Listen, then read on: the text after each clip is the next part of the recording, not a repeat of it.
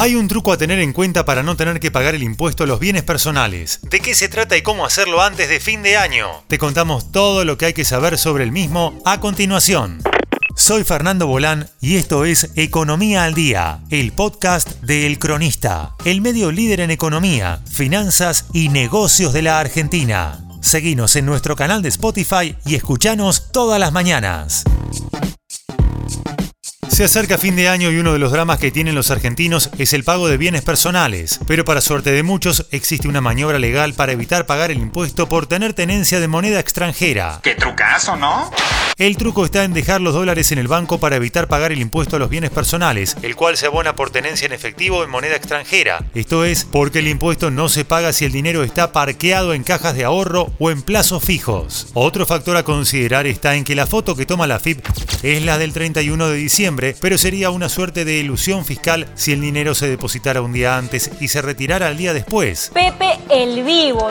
Por eso es que muchos inversores ya empezaron a dejar sus divisas en cuentas a la vista en el banco. A fin de año muchos de los dólares guardados en el colchón son depositados en caja de ahorro o en plazo fijo. De esta forma, la foto de la FIP lo engancha con activos exentos que también pueden ser colocados en bonos u obligaciones negociables en dólares. Si consideramos que se trata de una exención establecida en la ley de bienes personales, es totalmente viable que el contribuyente opte por depositar los dólares en una caja de ahorro.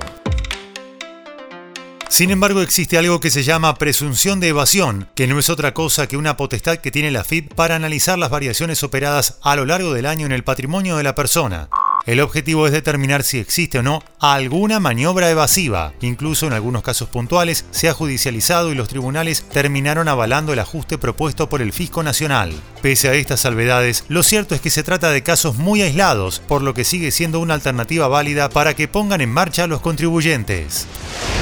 Por ejemplo, si el depósito se constituye del 15 de diciembre hasta el 15 de enero y durante todo el año no hay otros depósitos, podría existir una maniobra de evadir ese impuesto, pero si hubiera otros depósitos a lo largo del año, la situación sería distinta y se podría sostener esa exención. A pesar de que se ha dado marcha atrás con el requisito de permanencia mínima de esos fondos con las reformas del año pasado, no hay que perder de vista que el artículo 30 del reglamento facultó a la FIP a agravar esos depósitos cuando las variaciones operadas durante el año hicieran presumir un propósito de evasión, aunque no hay reglas claras de cómo operaría esa medida elusiva. Pero si los depósitos de divisas no superan los mínimos, no hay inconveniente.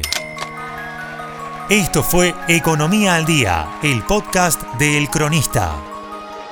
Seguinos en nuestro canal de Spotify y escuchanos todas las mañanas. Y si te gustó el podcast, podés recomendarlo. Texto Mariano Gorodich, guion Tobías Holtman, coordinación periodística Sebastián de Toma, producción SBP Consultora. Hasta la próxima.